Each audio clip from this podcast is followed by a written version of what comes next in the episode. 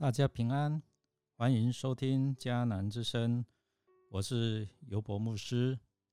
今天五月七号在家会主，我们主要分享的是不中用的怪兽。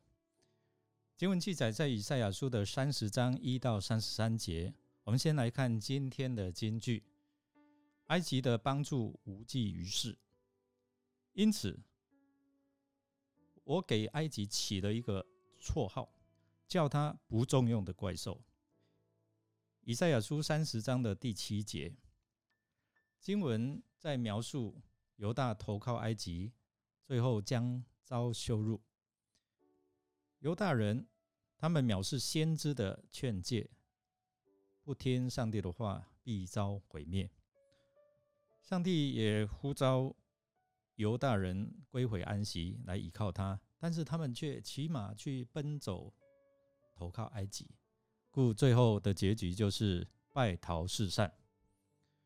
先知也预言将来会有一个复兴，但是这个是遥指新约的恩典。最终，上帝将刑罚亚述与列国。弟兄姐妹，当你面对危机或者是遭遇困难的时候，你想到要做的第一件事情是什么呢？寻求人的帮助，或者是？靠上帝，以色列民百姓他们面对亚述的威胁，他们不晓得求问上帝，依靠他的帮助，却差遣使者下到埃及来求救。其实埃及本身亦是陷入在内忧外患，如何能够抵抗亚述的势力呢？先知就讲明的说：以色列，你们这样的一个举动，其实最终要。为自己招来羞辱、惭愧。常言道：“忠言逆耳。”以色列的百姓只愿意听见好听的事、吉利的事，要求先知说平安柔和的话，不要那么刺耳。他们言而不听正直的话，甚至不想提说以色列的圣者。上帝称他们为悖逆的百姓，不听从的儿女。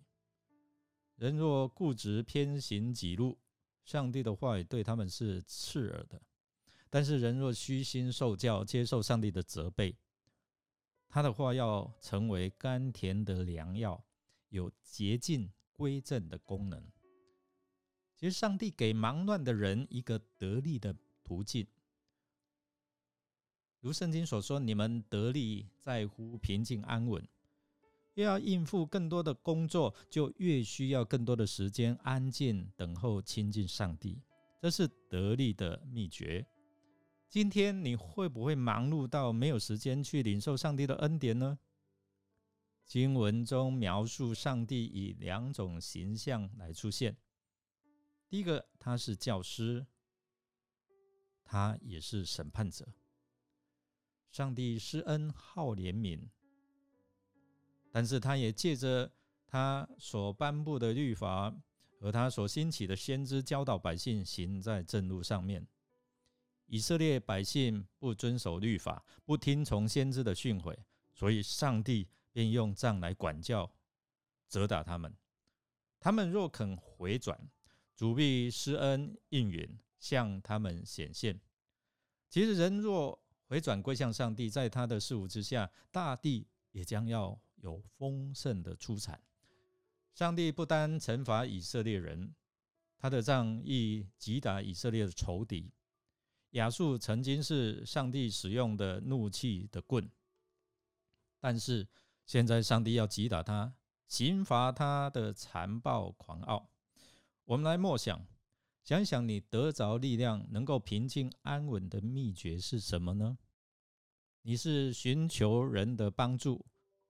还是依靠上帝呢？让我们一起来祷告。